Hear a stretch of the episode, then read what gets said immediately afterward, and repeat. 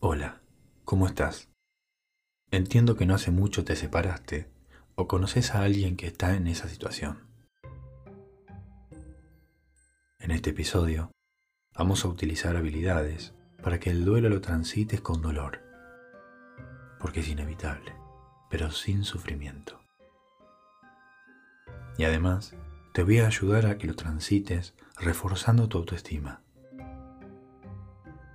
Bueno, primero que nada, vamos a ver qué sucede en un vínculo amoroso entre dos personas.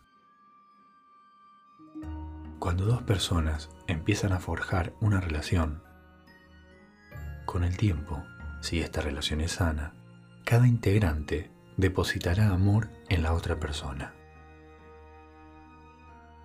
Este proceso de depositar amor, esa carga amorosa a la otra persona, se llama catectizar. A mí me gusta alguien y yo catectizo a esa persona. Es decir, empieza a ocupar un lugar importante en mi vida.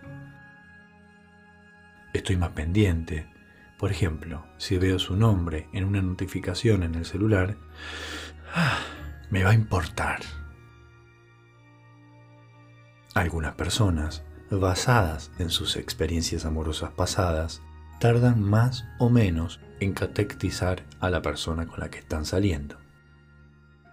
Y eso está bien.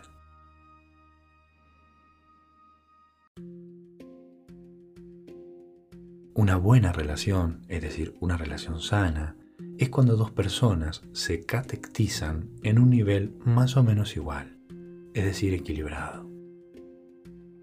Bien, ¿qué pasa cuando dos personas se separan? Cuando dos personas dejan de estar juntas, ya sea por común acuerdo o por una decisión unilateral, ambas personas deben empezar el proceso de duelo. En el duelo, la persona debe decatectizar a su ex. Esto significa que debe recuperar ese amor, esa carga amorosa que depositó en la otra persona en la relación que terminó. Y ese proceso duele. Sí, duele. Y está bien que duela. Porque el dolor es inevitable.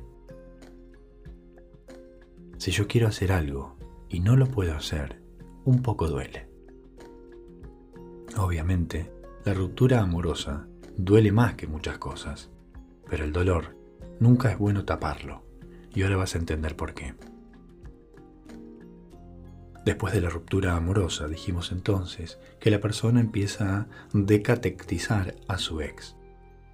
Empieza a recuperar ese amor que le fue depositado. Y una vez que lo empieza a recuperar, ¿dónde lo pone? En uno mismo. Sí. Ese periodo es el periodo narcisista del duelo y es lo mejor que le puede pasar a alguien que se acaba de separar.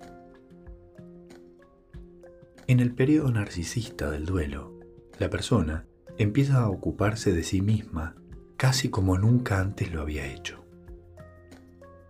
Empieza a hacer cosas que le hace bien y antes no hacía. No sé, a entrenar, a conocer gente, a subir más fotos, a salir con gente que antes no salía, a darse gustos, en definitiva, a ocuparse de sí misma como nunca. Y eso refuerza, protege y estimula el crecimiento de su autoestima, cosa que es fundamental en este proceso. Y cuando el duelante logró decatectizar completamente a su ex, se recatectizó y recuperó su amor propio. En algún momento de su vida, estará listo para catectizar a un nuevo ser querido. Este es el esquema sano del duelo.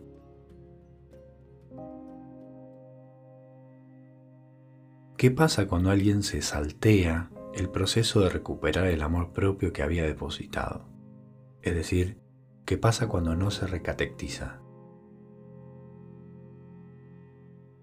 Cuando una persona traslada la carga amorosa de su ex directamente al nuevo amante, nunca recupera su amor propio.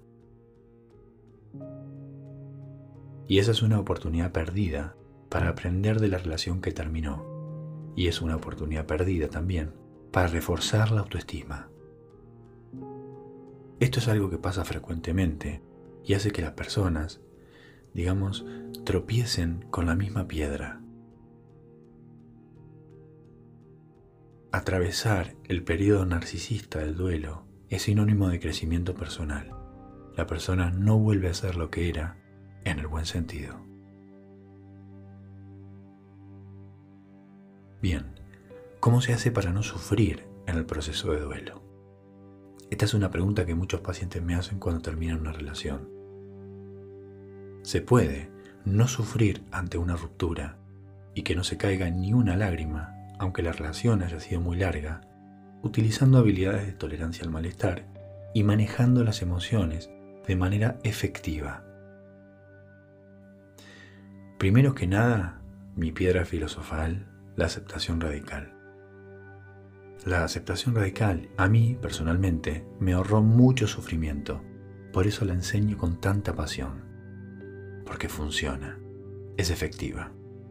He hecho muchos episodios explicando la aceptación radical, pero el espíritu de esta habilidad es, si no puedo cambiarlo o controlarlo, no lucho contra eso y lo acepto con el cuerpo y con el corazón. Lo voy a explicar con ejemplos. Si llueve y yo quería salir a correr, me duele. Pero como no puedo controlar el clima, todo lo que yo haga, llorar, gritar, patalear, será inefectivo. No resolverá el problema. Es decir, no hará que salga el sol. Y será energía mal gastada. Entonces, acepto radicalmente, con dolor, que no podré salir a correr ese día. Y radicalmente significa que realmente no lucho contra eso, desde el corazón no intento hacer nada para que salga el sol. Me quedo con el dolor, pero evito el sufrimiento. No te confundas. No es tirar la toalla o rendirse. Es ser efectivo y sabio con la energía emocional.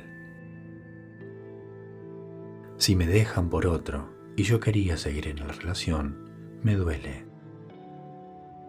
Pero como no puedo controlar el deseo del otro, todo lo que yo haga, llorar, gritar, patalear, será inefectivo, es decir, no va a hacer que la persona quiera estar conmigo.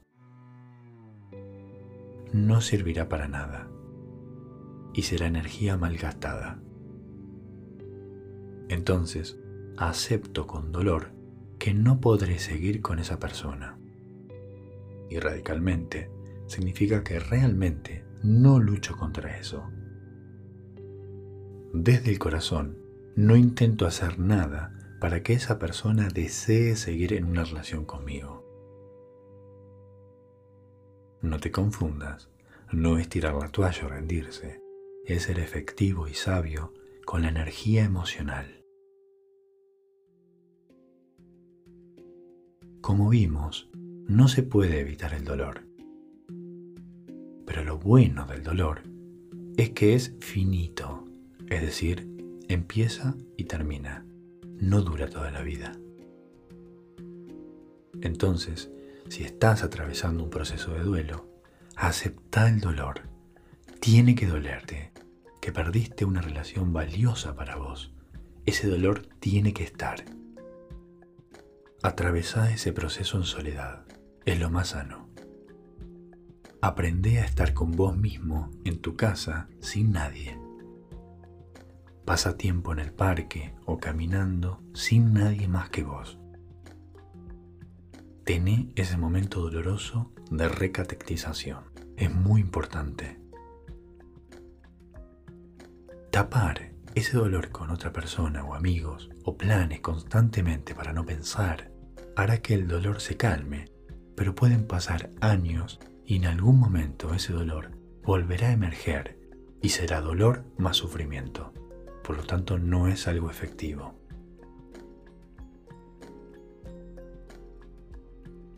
Lo más sabio emocionalmente es no quemar ninguna etapa. Esto te va a permitir crecer y aprender de la relación que no fue, cambiando lo que no funcionó y repitiendo lo que sí sirvió. Si terminas una relación y rápidamente empezás otra, corres el riesgo de repetir los mismos errores que hicieron que la primera relación se termine. Y esta puede ser una rueda de repeticiones que nunca acaba. Todas las relaciones que terminan en tu vida deben mejorarte, brindarte más responsabilidad afectiva, hacerte mejor persona, enseñarte que siempre es bueno hablar las cosas, escuchar al otro, llegar a consenso y crecer. Siempre la relación que tengas después de la que terminó debe ser mucho mejor y más pulida. Ese es el mejor consejo que puedo darte. Nunca es bueno sufrir, pero siempre es bueno haber duelado. Bueno, eso es todo por hoy. Espero que te haya servido. Hasta la próxima.